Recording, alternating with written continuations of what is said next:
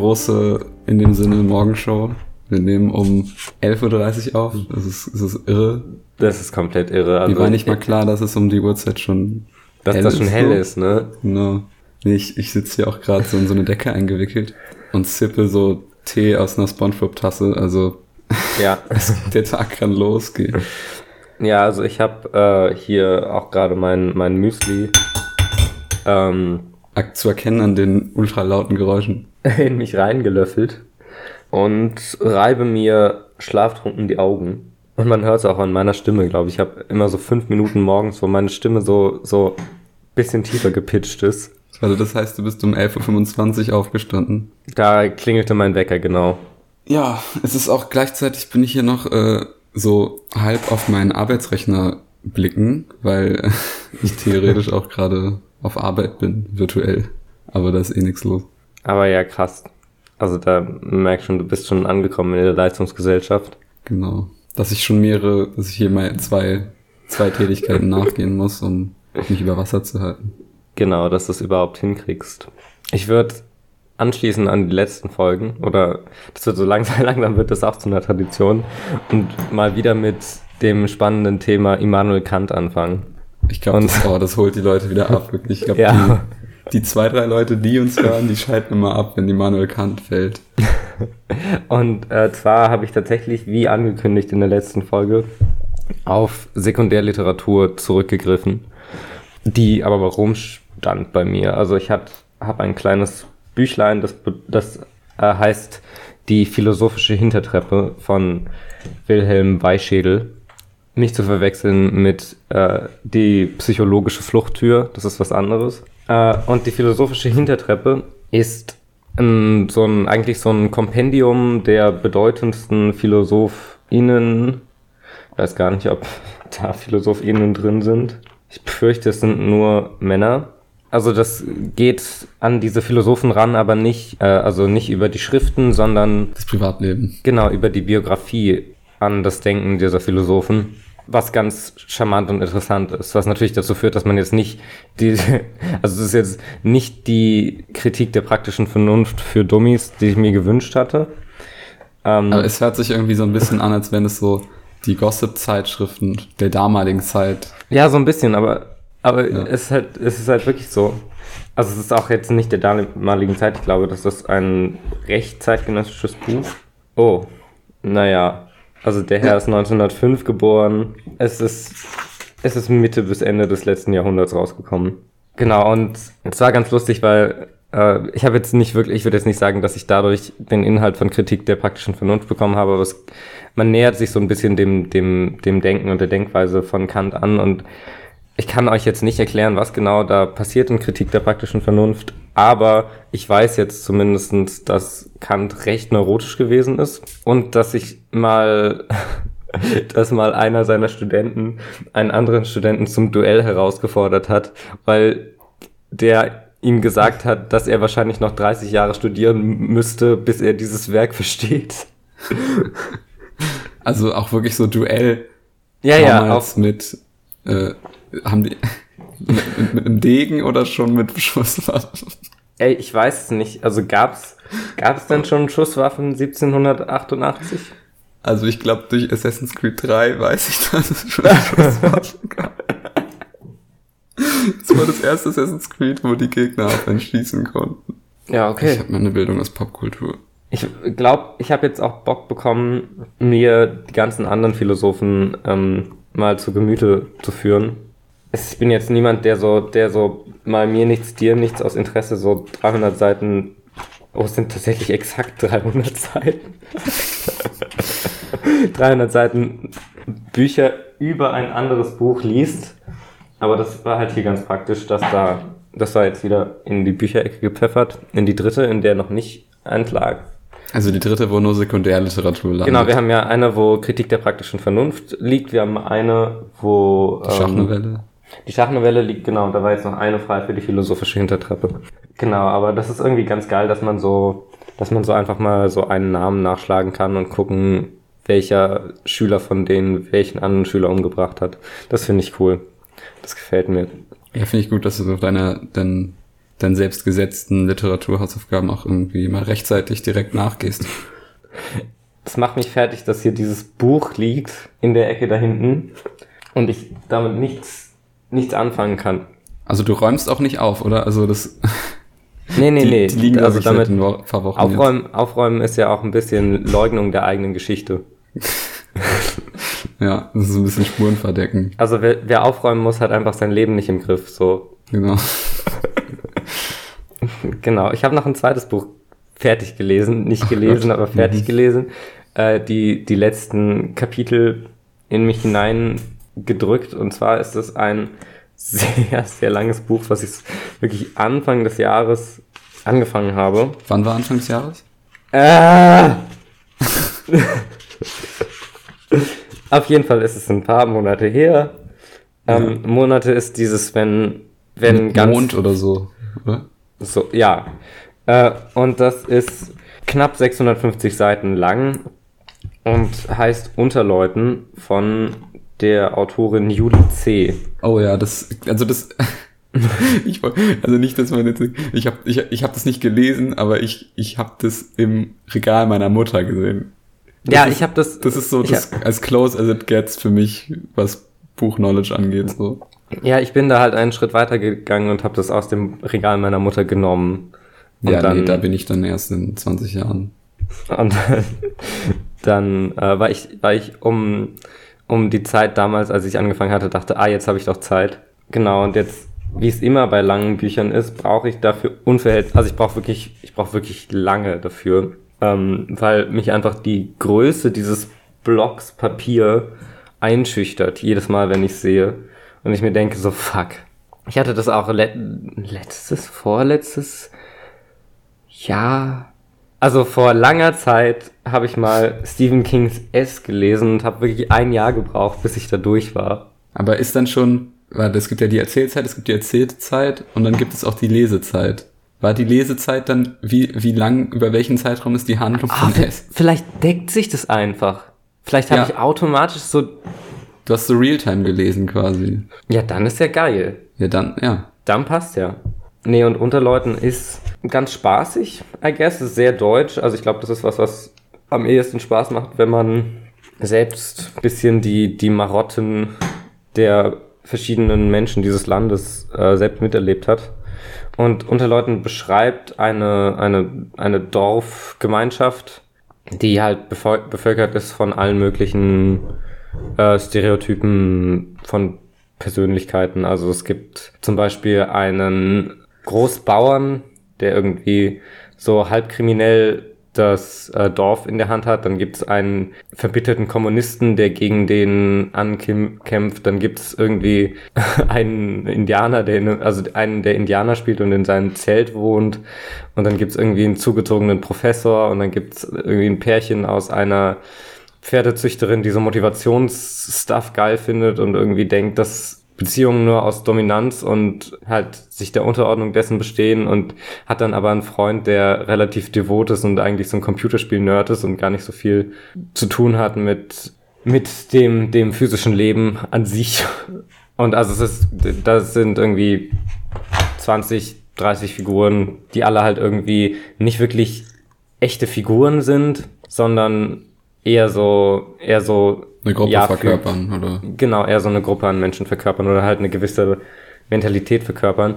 So ein bisschen Community-mäßig vielleicht. Weiß ich nicht. Es ist, was das Ganze besonders macht, ist halt, dass das immer aus der Perspektive der verschiedenen Personen geschrieben ist und äh, sich sehr viel Mühe gegeben wird, die Gedanken und Gefühlswelten der einzelnen Personen so ja so realistisch wie möglich darzustellen oder so nicht realistisch ist das falsche Wort so verständlich wie möglich äh, darzustellen. Du kannst Ähm, jeden nachvollziehen, obwohl du nicht Genau, der Meinung du bist. kannst und so. jeden nachvollziehen, beziehungsweise du sollst jeden nachvollziehen können oder zumindest nachvollziehen, was in dem Moment in dem Kopf von der Person passiert. Ja, dazu kommt halt dann irgendein Dorfkonflikt. Jeder möchte irgendwie, jeder möchte für sich und sein Grundstück irgendwie das Beste oder für sich und seine Familie das Beste und äh, pisst dann irgendwie den anderen an den Gartenzaun und dann gibt's noch einen übergeordneten Konflikt, wo ja, wo drei Windräder, nee, nicht drei Wind, wo, wo einfach Windräder gebaut werden sollen in dem Gebiet und dann aber dafür eine gewisse Menge Land gebraucht wird und verschiedene Parteien in dem Dorf haben nur einen verschiedenen Anteil an, an Land und dann wird es so hin und her. Also da, es gibt Intrigen und alles Mögliche und äh, jeder hasst jeden und es gibt auch ganz, ganz viele Missverständnisse. Also es geht auch sehr viel um Misskommunikation einfach. Das hat irgendwie Spaß gemacht. Ich kann mir vorstellen, dass für viele Leute so, so ist, so dass das Handbuch zur Verstehung, zum, zum Verstehen jeder einzelnen deutschen Mentalität, wenn man halt an diese Klischees glauben möchte. Also was mich halt ein bisschen stört daran, ist halt, dass eben man merkt, dass diese Charaktere jetzt nicht wirklich die sind so eine Überspitzung. echte ausgefeilte Charaktere sind, sondern halt wirklich Überspitzungen und auch die Situationen sind teilweise so ein bisschen, ich glaube schon relativ bewusst gewählte Klischees. Also es hat oft auch eher so einen Theaterstück-Charakter. Also mir fehlt mhm. an manchen Stellen die, das Subtile und an manchen Stellen fehlt mir da auch einfach so ein bisschen, um das jetzt wirklich echt wirken zu lassen, fehlt mir da die Randomness. Also es ist alles, die sind in ihrem Narrativ zu konsequent, die einzelnen Personen. Genau, was halt auch dazu kommt, ist, dass man, ja, dass der Schreibstil von Juli C. Ähm, ist dann doch an vielen Stellen der Schreibstil ein bisschen zu ähnlich oder strukturell zu ähnlich, als dass ich jetzt wirklich fühlen würde, dass es unterschiedliche Charaktere sind, sondern oft ist es auch einfach, merkt man doch, dass es aus der gleichen Feder kommt. So also hätte sie lieber halt verschiedene Stifte einfach benutzt, ne? Genau, genau, genau. Also einmal einen roten oder vielleicht auch so halt in der Handschrift von den Personen, dass sie dann. So wie Michael Ende bei Unendliche Geschichte, hat er doch auch in, in Grün und Rot geschrieben, glaube ich. Warum denn, also ganz kurz, warum sollte man denn eine unendliche Geschichte schreiben? Ich weiß nicht, der, der Mann war, der hat, der hat gegrindet, das war halt mhm. sein Grind, so. Aber da wirst du, das ist doch wahnsinnig Da wird niemand glücklich, ja. Ich will doch, ich will doch möglichst alle Bücher lesen. Und wenn ich dann bei diesem einen Buch hängen bleibe. Ja, aber dann, ja, das ist natürlich eine, ist auch eine große Entscheidung, dieses Buch anzufangen, weil dann wirst du ja nie wieder ein anderes anfangen. Ey, das ist ja komplett bescheuert. Das ist ja die Ehe für Bücher, so ungefähr. Ja. Für alle Leute, die im Raum Berlin-Brandenburg wohnen, eine Empfehlung für Unterleuten, wenn ihr im Jahr 2021 Bücher mit 650 Seiten lesen möchtet. Ja, werde ich nicht machen, aber ähm, cool. Ähm, ich war vorgestern im Freiluftkino. Stimmt, ja. Ja, also das war auch, das war auch nice. Ähm, also die Experience war nice. Der Film, hm, also ich habe. Warte, warte, der hieß doch Queen of Warner Brothers Studios, oder? so ähnlich.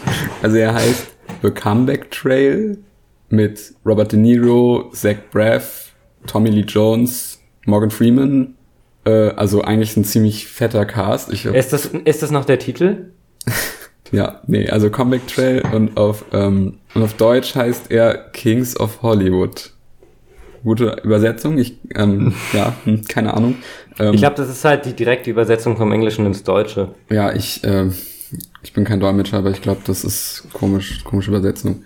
Also der Film, ich, ich würde nicht sagen, ich glaube, ja, keine Empfehlung. Es ist, ich kann es ja mal erstmal kurz zusammenfassen. Es geht irgendwie darum, dass Robert De Niro und Zach Braff sind so Filmproduzenten, halt so eher für so kleine, trashigere Filme. Und die müssen sich irgendwie bei Wasser halten gerade so und haben dann irgendwie mit so einem bösen Morgan Freeman, ein böser Morgan Freeman, haben sie zu tun, weil der, weil die ihm irgendwie Geld schulden, weil er irgendwie die, den Geld gegeben hat für den Film und halt, aber er ist halt so ein Gangsterboss irgendwie.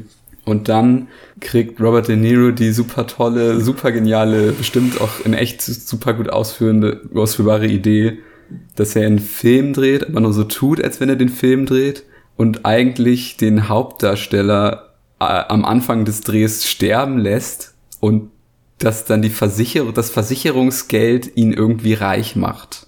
Das ist der Grundplot. Also so, ganz weird. Äh, also es ist schon mal irgendwie, ich weiß, ich, ich, ich bin kein Versicherungsexperte, aber es, es ist irgendwie, es, es ist zu einfach gedacht irgendwie. Und äh, mhm.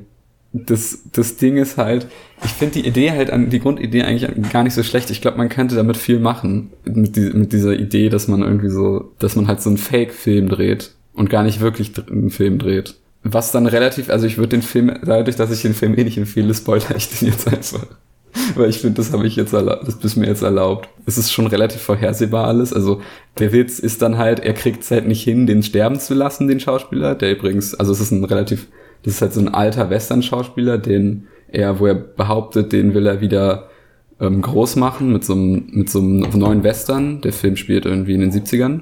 Und der wird halt von mhm. Tommy Lee Jones gespielt, der Schauspieler, der ältere Schauspieler. Und den will er halt sterben lassen. Aber dann merkt er halt, dass der so voll krass drauf ist und irgendwie bei diesen ganzen Stunt-Szenen nicht stirbt. Und also an sich, also so in dem ersten, in so der ersten. Aber, aber das ist doch einfach nur ein Sketch. So, ja, also es ist halt eine Komödie. Und in der ersten Dreiviertelstunde fand ich es auch irgendwie, ja, okay, das kann doch was werden. So, das ist auch irgendwie ganz witzig, dass, dass, dass er halt die ganze Zeit, also wirklich, es geht von Drehtag zu Drehtag, von Stuntszene zu Stuntszene und das, irgendwie kriegen die es halt nicht hin, den zu killen. So. dann, dann habe ich mir halt relativ schnell gedacht, okay, jetzt ist ja safe, am Ende der Film wird am Ende sich so entwickeln, dass er es halt nicht schafft, ihn zu killen, aber am Ende halt ein guter Film bei rauskommt weil halt die Stunt-Szenen so krass sind. Und das ist auch irgendwo so, aber es ist halt nicht so geil, wie man sich das vorstellt. Also es ist halt irgendwie, aber das ist halt auch das, was mich an dem Drehbuch so fertig macht, dass du halt, du hast eine Hauptfigur, die was vorhat, was offensichtlich mega böse ist und ich verstehe auch nicht, diese Person hat halt keine Menschlichkeit in sich, weil warum sollte, mhm. also ich verstehe, es macht halt gar keinen Sinn, warum er wegen so ein bisschen Geld einfach so den sterben lassen will und dass er so, dass die irgendwie alle keinen Funken Menschlichkeit haben, diese Figuren. Und dann, genau, du hast halt, also er hat halt wirklich einen Plan, der an sich böse ist. Du denkst dann, okay, der läuft schief und dann gibt's halt negative Konsequenzen für ihn. Aber es ist ja so, dass, es, dass er schief läuft, aber dadurch alles noch geiler wird für ihn. Weil der Film gut wird, er verträgt sich mit, Morgan, mit dem bösen Morgan Freeman, er kriegt dann so einen neuen Filmdeal, der Film kommt ultra gut an und und man, denk ich, man denkt sich nur so, also nicht, dass Filme unbedingt jetzt so eine eindeutige Message oder Moral haben müssen, aber äh, also ich war so. Aber ich meine, freu dich doch einfach für die. Ist doch geil. Nee, also. Oh, das ist so. Also der Film, also manchmal, ich hatte so an so vielen Stellen das Gefühl, dass das so nur so ein erster Entwurf von einem Drehbuch war und da halt dann noch so, ja, da bauen wir noch die Witze ein. Es gibt zum Beispiel eine Szene, wo er halt relativ am Anfang mit dem, mit dem Schauspieler, den er dann später halt umbringen lassen will, äh, in der Bar sitzt und dann sagt so, yo, äh, heute gehen Drinks auf mich so, äh, für dich, ja, äh, trink halt so viel willst, so. Dann geht er, dann steht er so von seinem Platz auf und dann kommt so eine Frau auf ihn zu und sagt so, ach ja, heute gibst du uns allen aus. Und seine Antwort ist halt so, nee, dir nicht. Und das ist die Szene. Und, und das ist die Szene. Ja. Also, hä? Also, war hä? das, sollte das ein Witz sein? Oder, also, nee, dir nicht. halt Hast so, du den auch auf Deutsch geguckt? Ja, das muss ich auch noch dazu sagen.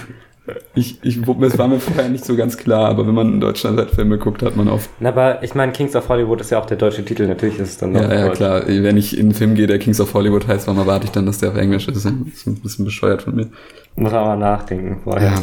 Nee, also das war auch das, das ist auch, kann auch sein, dass viel von dieser, dass viele Witze vielleicht verloren gegangen sind in der Synchro, aber dann sind wirklich alle Witze verloren gegangen. Also das ist auch ganz weird. Ganz kurz, das steckt also das stelle ich mir aber sauwitzig vor als Übersetzer, dass du einfach dir so zur Aufgabe machst, alle Witze, also du kennst den Originalfilm, der ist mega witzig. Ja. Und du übersetzt es dann extra so, dass es in den Stellen die Pointe komplett off ist. Niemand ja. checkt, was abgeht in der Situation. Und dann sitzt ja. du als einzelne Person da in diesem Kinosaal ganz hinten und lachst dir komplett einen ab, weil du weißt, was da gerade los ist. Weil, ja. Einfach nur um das deutsche Kino die, das deutsche Kinopublikum zu bestrafen, dass sie auf Deutsch gucken. Ich glaube auch, die Übersetzer ins Deutsche sind gar nicht so schlecht, die sind halt einfach nur mega böse. Also auch so böse wie Robert De Niro in dem Film anscheinend. Genau. Nee, also das war halt auch die Synchro vielleicht ein bisschen. Es gab zum Beispiel mhm. auch eine Szene am Anfang, wo so ein Typ halt so ein Stuntpferd angeschleppt hat. Also der Trainer von dem Stuntpferd halt so gesagt hat, ja, wenn du so bestimmte Worte sagst, macht das Pferd bestimmte Sachen. Also irgendwie, wenn du Matratze sagst, dann legt sich das Pferd hin. Wenn du Zitronengras sagst, dann rennt es los. Oder, also, das wirkte alles so sehr viel von so einem Zehnjährigen geschrieben. Und dann, wenn du Rhabarber sagst, sag nicht Rhabarber, auf keinen Fall. Also es war die ganze Zeit so, das ist das schlimme Wort, dann, dann flippt es komplett aus. Es gab schon Aber Tote. Dann Sag doch einfach nicht Rhabarber in dem.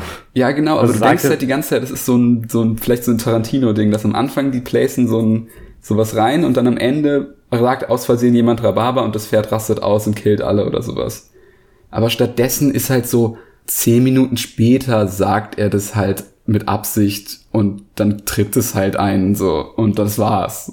Also, ich, also keine Ahnung, es ist so, es gibt so viele Sachen, die einfach zu nichts führen und aber nicht so Coen Brothers mäßig zu nee, nichts nicht so Coen Brothers mäßig ins Nichts führen. Also es ist ja geil, wenn es richtig gemacht wird, dass Filme am Ende so, dass du am Ende so sitzt, hä, was hat das jetzt gebracht? So bisschen Burn After Reading mäßig oder ja, so. Ja, ich meine, bei Burn After Reading ist ja das Ende basically, dass ein Charakter gesagt hat, ja. Was zur Hölle? Was zur Hölle bringt uns das jetzt? Ja, keine Ahnung. Aber das war hier halt nicht so. Also der Film wirkte halt nicht so, als wenn er jetzt versuchen würde, so einen sinnlosen Film zu machen. Das war halt einfach, also keine Ahnung, diese ganzen, also vielleicht war das auch wegen der Übersetzung, aber diese ganzen Dialoge sind so, so, diese Welt hat so simpel funktioniert. Also keine Ahnung, die haben auch irgendwie, die hatten so fünf Drehtage und dann war der Film auch fertig und so. Und äh, auch so relativ predictable, am, relativ gegen Ende ist halt der böse Morgan Freeman will dann halt den Schauspieler selbst killen, weil Robert De Niro es nicht geschafft hat, den killen zu lassen. Und dann macht Zach Braff, macht dann so einen Projektor an, äh, an, an die Wand hinter, hinter ihm und äh, zeigt da halt so die auf die gedrehten Sachen. Und dann fängt Morgan Freeman irgendwie fast an zu weinen oder so und ist so, oh, nee, nee er lacht, glaube ich, so. Also er guckt sich halt diese Szenen an, wie Tommy, wie der alte Tommy Lee Jones so coole Stunts macht und lacht dann so, oh, wow, oh, cool. Oh. Und dann ist es halt so dadurch äh, halt gelöst, das Problem. Und dann sagt er so, ja, cool, ich werde jetzt immer mit dir Filme drehen, weil ich fand das gerade so cool. Und die Stuntszenen sind halt nicht so krass. Er springt halt einmal über so einen brennenden, brennende Kutsche und einmal bricht so eine Brücke ein und er hält sich so Indiana Jones mäßig daran fest. Das war halt so das Coolste. Aber es gab, es gab halt so drei Szenen am Ende nur. In dem Film, der Film war am Ende so drei Szenen und dann war der fertig und dann gab's die Premiere und dann war alles cool und. Aber das passt auch ungefähr auf fünf Drehtage. Ja, aber es ist halt so in so einer Welt, wo alles so simpel, mega einfach funktioniert, wo halt irgendein Achtjähriger das geschrieben hat anscheinend. Also weißt du, wie alt der Autor oder die Autorin ist oder die Autorin. Ja, vielleicht war es ja auch ein kleines Kind. Das kann schon sein. Vielleicht war das einfach so ein Herzensprojekt von, von einem kleinen Kind. Das war bestimmt so der, der Enkel von Tommy Lee Jones oder so. Ich glaube tatsächlich, dass das auch ein Remake ist, to be honest. Also ich habe nochmal nachgeguckt vorhin und das ist anscheinend irgendwie, es gab schon mal so ein, ich weiß nicht, wie nah es an dem Originalfilm ist, aber der kann auch nicht super sein, der Film. Also keine Ahnung, alles super weird. Aber wie war denn die, die allgemeine, wie war es denn so bis auf den Film im Kino? Oh, das kommt noch dazu, dass halt alle das so ultra witzig fanden und ich verstehe nicht wieso. wirklich am Ende wurde geklatscht und so. Oh Mann, da war ich wirklich so, manchmal hasse ich so dieses, also ich will nicht, ich will mich jetzt nicht so über die breite Masse stellen und sagen, oh, ich bin so ein, so ein Filmkonnoisseur oder so, aber manchmal hasse ich diese breite Masse an deutschem Publikum, was dann so, oh, ja, cool, Rhabarber. Diese breite Masse an Kretins und ungebildetem Pöbel. Banausen. oh, die wirklich. Und wir saßen da und so, ach, okay, hm. Aber vielleicht ist es einfach so die umgekehrte Experience wie die, die ich in Star Wars 8 hatte. Ich hatte das, als ich Star Wars 8 das erste Mal im Kino gesehen habe, hatte ich das Gefühl, ich war so die einzige Person im Kino, die so richtig ausgerastet ist und ja. wirklich so teilweise so ja und sowas im Kino geschrien hat. Ja, aber ja, aber ich meine zum Beispiel bei dieser Szene mit dem mit dem Lichtgeschwindigkeit reinfliegen in dieses äh, Schiff, da sind alle ausgeflippt. Ja, aber das verstehe ich halt nicht, warum das so schlimm war für Leute. Oh, ich glaube, oh nein, nicht wieder ein Paket. Ich dachte, wir nehmen jetzt extra um eine, um eine vernünftige Uhrzeit auf, damit nicht Pak obwohl Pakete kommen eigentlich vor allem vormittags, glaube ich. Ja, äh, ich rede einfach weiter. Ja, äh. Oder?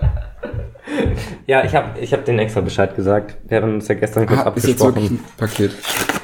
Ah, ja, es ist wirklich ein Paket. Mhm, na, okay. Ah, als ob das heute schon da ist. Geil. Und zwar habe ich mir einen, ey, das ist jetzt wirklich nicht so spannend, ich habe mir einen HDMI-Splitter gekauft, wo ich quasi ein HDMI-Ausgangssignal auf zwei Sachen machen kann, damit ich mein, meine, den HDMI Ausgang an meiner Grafikkarte sowohl an meinen PC-Monitor als auch an meinen Fernseher schließen kann. Dass du PC am Fernseher zockst. Ja, oder halt Disney Plus am Fernseher gucken kann oder sowas. Kannst du auch mit der Playstation machen. Ja, aber ich gucke ja nur auf der PS3 Streaming. Ich möchte aber, glaube ich, noch zu, weil der Comeback Trail hat halt, ich finde halt, dieser Film hat halt eine gute, also da gibt's irgendwie Elemente drin, wo man einen guten Film draus machen könnte, einen guten, witzigen Film draus machen könnte. Und ich finde generell mhm. die Idee, dass du halt, weil meistens hast du eine Figur, die so einen Plan hat und der Plan wird am Ende halt erfolgreich oder halt nicht. Aber wie geil ist es denn, dass du eine Figur hast, die, die halt quasi so einen Plan hat, aber auch einen Alternativplan und quasi so abwägt. Wenn der schief läuft, wird der Alternativplan aber gleichzeitig wahr. Halt wirklich, also entweder halt der Schauspieler stirbt beim Dreh oder er macht halt krasse Stuntszenen, noch krassere Stuntszenen und der Film wird halt krasser. Und am Ende habe ich entweder mhm. das Versicherungsgeld oder einen guten Film. Kann man bestimmt interessante Sachen machen mit so, mit solchen Grundplots. Ja, glaube ich auch. Ähm, ich werde mir den Film aber nicht angucken. Nee, also wie gesagt, ich, glaube, ich den noch nicht. Ich glaube halt nach, ich weiß halt nicht, ob ich noch mehr Hollywood-Filme sehen will nach Once Upon a Time in Hollywood. Ja, nee, also das habe ich mir auch gedacht, dass das so ein Trend, dass das so auf den Trend aufspringt von Hollywood-Filme über Hollywood-Filme, Filme, 10 Dreh, Studio, äh, betrunkene SchauspielerInnen. Aber Hey Caesar ist zum Beispiel noch ein gutes Beispiel für einen Hollywood-Film über Hollywood. Stimmt, Hey Caesar ist wirklich geil. Aber der kam, glaube ich, hey sogar Caesar, vor Once Upon a Time in Hollywood raus. Der kam vorher raus, aber ich glaube auch, dass es da weniger also da, da würde ich so sagen, das ist nur das Setting. Once Upon a Time in Hollywood ist ja wirklich so Tarantino, der komplett am Abnörden über diese Zeit ist. Ja. Und Hail Caesar ist ja wirklich einfach nur, die Coen Brothers haben sich gedacht, hey, das wäre doch einfach ein witziges Szenario und ein witziges Potpourri an Charakteren, die man da irgendwie für, für diesen Film finden könnte. Ja, das war meine große Film-Review-Stunde. Sorry, dass ich so ausflippen musste, aber es ist einfach. Ich habe auch echt, so ich gucke aktuell nicht so viele Filme. Ähm, vielleicht liegt es auch daran, aber ich habe irgendwie lange nicht mehr so einen Film gesehen, der mich auch so verwirrt hat, weil er so viele awkward Situationen hat, die irgendwie einfach in nichts gehen. Ich glaube, wahrscheinlich wirst du in so fünf Jahren den nochmal gucken und dann merken, dass es einfach so ein komödiantisches Meisterwerk ja, ist. Ja, dann gucke ich ihn auf Englisch und dann ist es so der witzigste Film ever. Ich weiß gar nicht, wann war ich das letzte Mal im Kino? Ich glaube, das war, als wir Tenet geguckt haben. Mhm, ja. Den sehr, sehr gut strukturierten Film Tenet. Du musst jetzt kurz was sagen, ich muss mir kurz die Nase putzen. Äh, Fun Fact, Tenet, äh, wenn man den rückwärts guckt, sagt Christopher Nolan in einer leicht melancholischen Stimme, dass Batman immer noch sein Lieblingsprojekt war.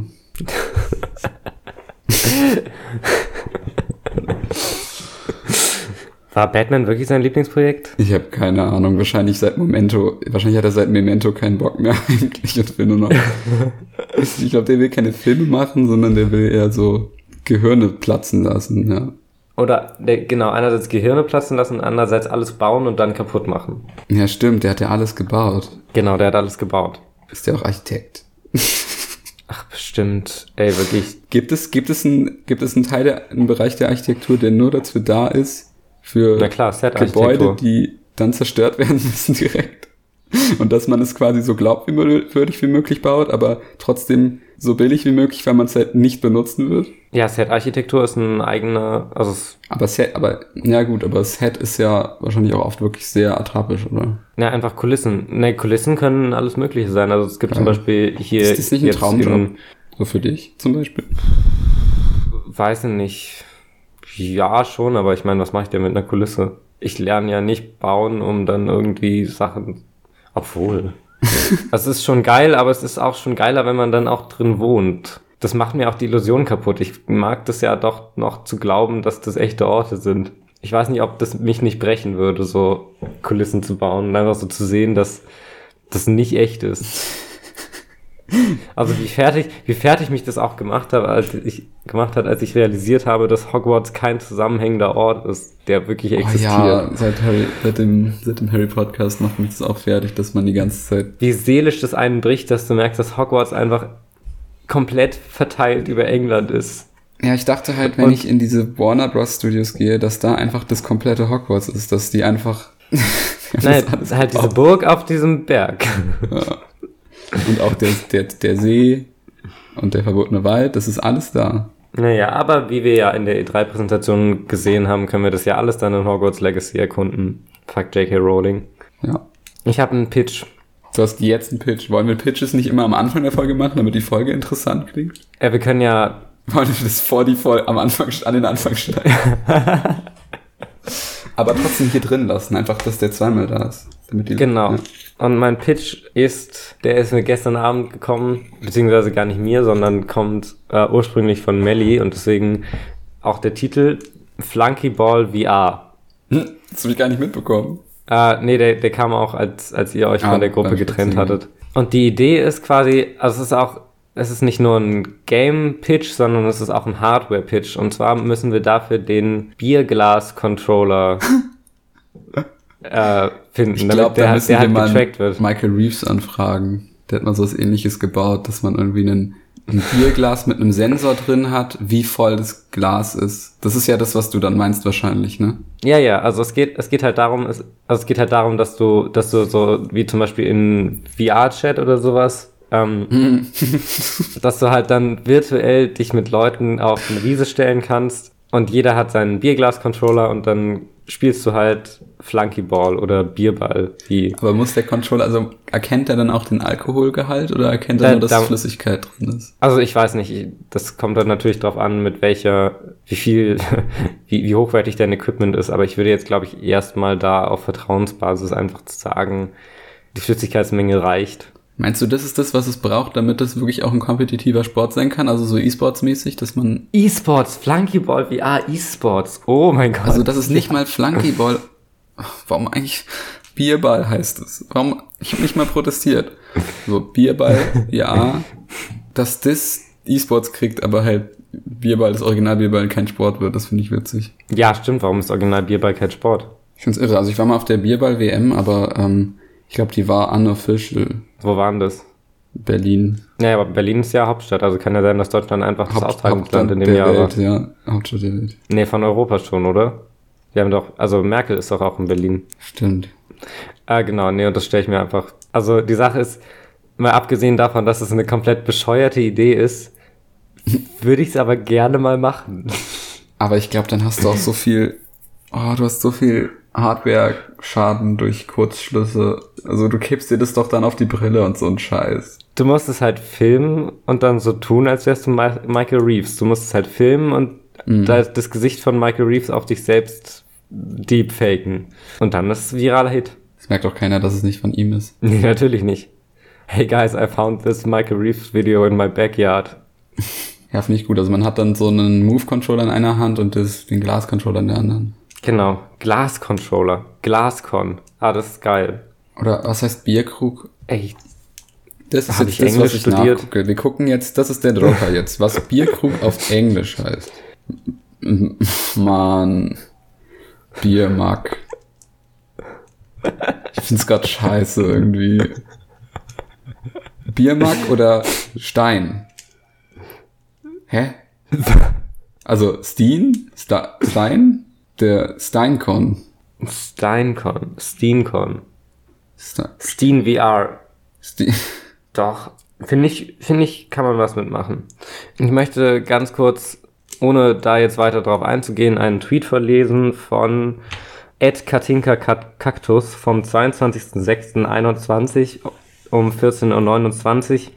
Ich werde in zu vielen Podcasts erwähnt. Ich überdenke nun mein Leben im Backstage.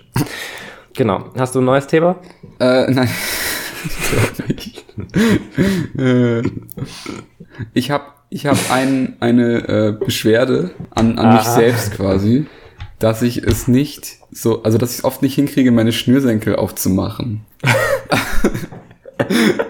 Und dass ich halt, weißt du, das ist halt voll scheiße, wenn man, wenn man bei jemandem ankommt zum Beispiel, so, wenn Mhm. wirklich zu Hause ankommt und dann, und dann so, hi, wie geht's, na, und ja, komm rein. Und dann, sitzt, dann hocke ich mich in den Flur und mach auf. Und dann so eine halbe Stunde später so, hey, Sag mal, ist alles okay? Ja, so, also zu sowas eskaliert es dann halt, weil es manchmal wirklich dann fünf Minuten braucht, weil ich irgendwas, irgendwie so einen Doppelknoten dann irgendwie schaffe, da reinzumachen und das dann nicht aufgefriemelt krieg. Dann, dann, weißt du, dann wird man eine Zeit lang, hockt man dann halt so im Flur und redet mit der Person so, man kann nicht so richtig reden, weil man guckt so hoch und die Person, ja, was hast du so gemacht? Und das Schlimme ist, wenn es dann irgendwann einen Punkt gibt, wo man einfach aufgibt und sich dann auch wirklich so auf den Boden setzt. Und dann, das ist, weißt du, das ist, das ist dann die endgültige Kapitulation. Vor allem da dann auch wieder hochzukommen, ist halt schwierig. Genau, und dann muss man noch hochkommen. Und die andere Person, weißt du, ist dann schon aus dem Flur gegangen, ist, ist dann irgendwie im Wohnzimmer oder so. Genau, und die erwägt dann auch, ob nicht direkt einfach Freundschaft beendet wird. Weil ja, oder einfach das halt direkt wieder rauswerfen, einfach so. Weil was soll denn das? Also meistens habe ich diese Situation eher, wenn ich zu Hause bin und dann, aber das ist halt auch scheiße. Manchmal, man will dann so auf Klo oder so, man will aber auch nicht unbedingt mit den Schuhen aus, ins Bad dann muss man jetzt mal die, oh, die Schnürsenkel ausmachen. Oh mein Gott.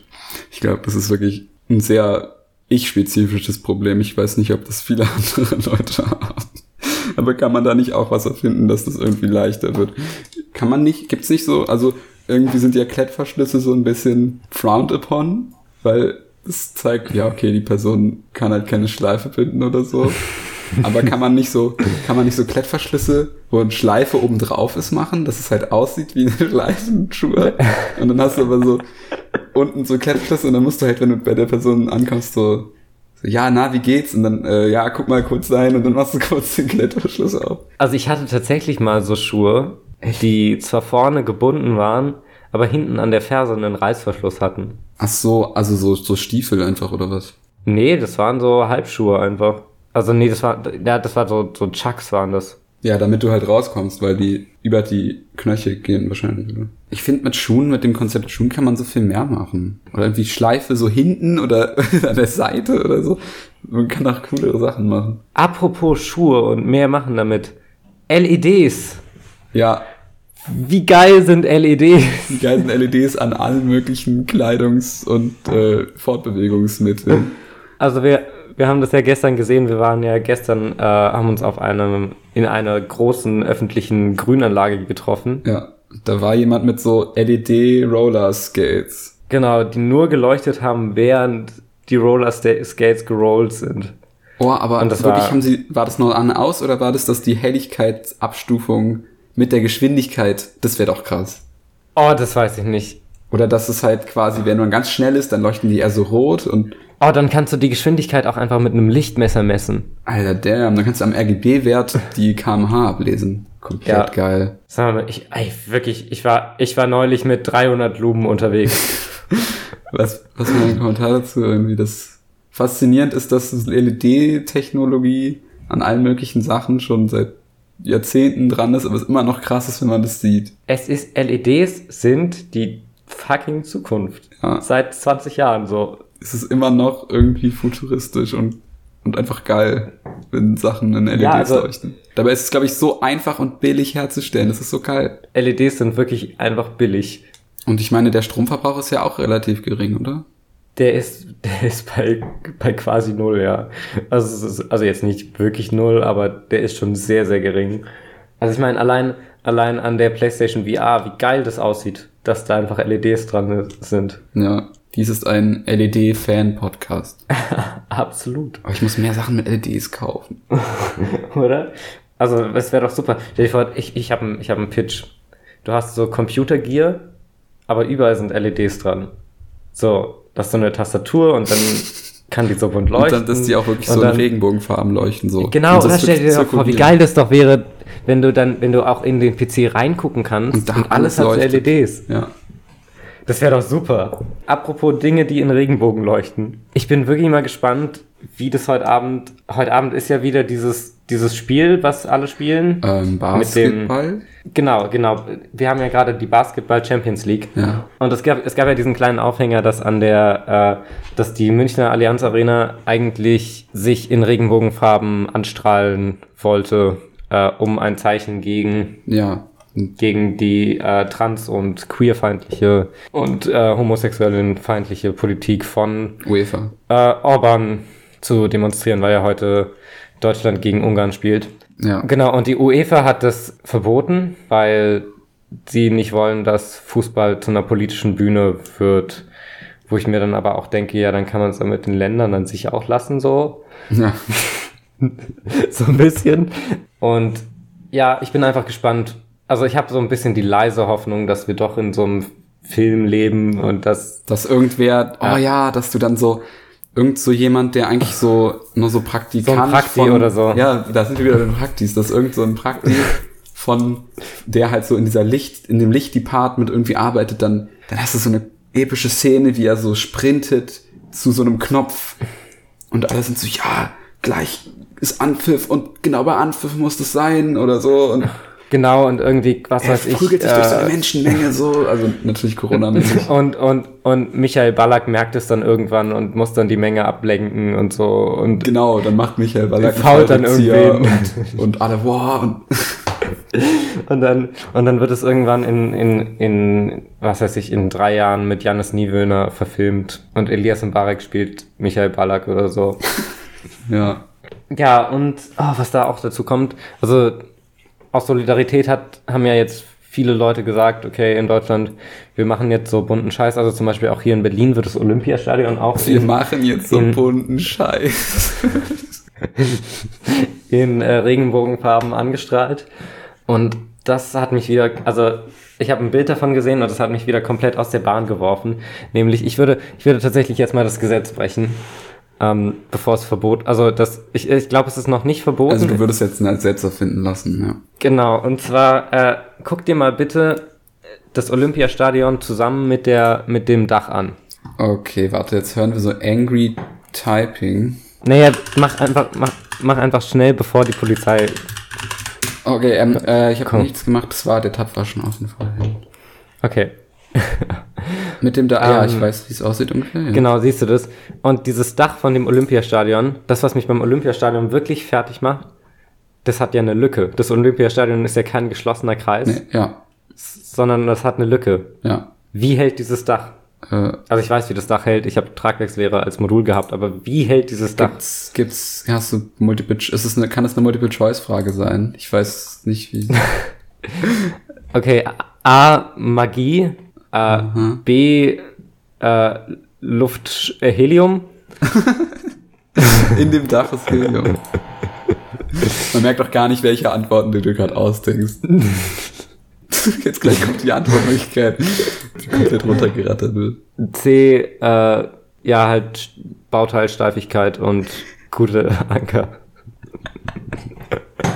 Ja, was ist D? Ähm, D ist Wille. Wille vom, äh, vom Baustoff aus oder von, vom Architekten? Nee, der, der, der, genau, der Architekt wollte das, also der Architekt oder die Architektin, ich gehe mal leider schwer davon aus, dass es, obwohl, nee, sorry, sorry, ey, ich brech, brech alle Gesetze, aber ich glaube, dass das Olympia, ich äh, rede nur mit mir selbst. Ich habe ähm, bisschen Fingerübung gemacht auf meiner Tastatur, ich habe nicht wirklich die Tastatur benutzt. Was hat mir das gerade gebracht, dass ich gegoogelt habe? Olympiastadion Architektur. Was habe ich erwartet, dass ich dann krieg? Gerkan Mark und Partner. Ah, nee. Okay, sorry. Mein Recherchebrain ist aus. Ja, also ich glaube, mit gutem Willen kann man halt viel erreichen. Also es muss ja Magie sein, wenn du sagst, es kann nicht halten. Also ich würde für Magie stimmen. Naja, es macht mich halt, also es macht mich halt wirklich immer noch fertig, weil das ist ja, das, das schwebt ja wirklich so über dem Ding.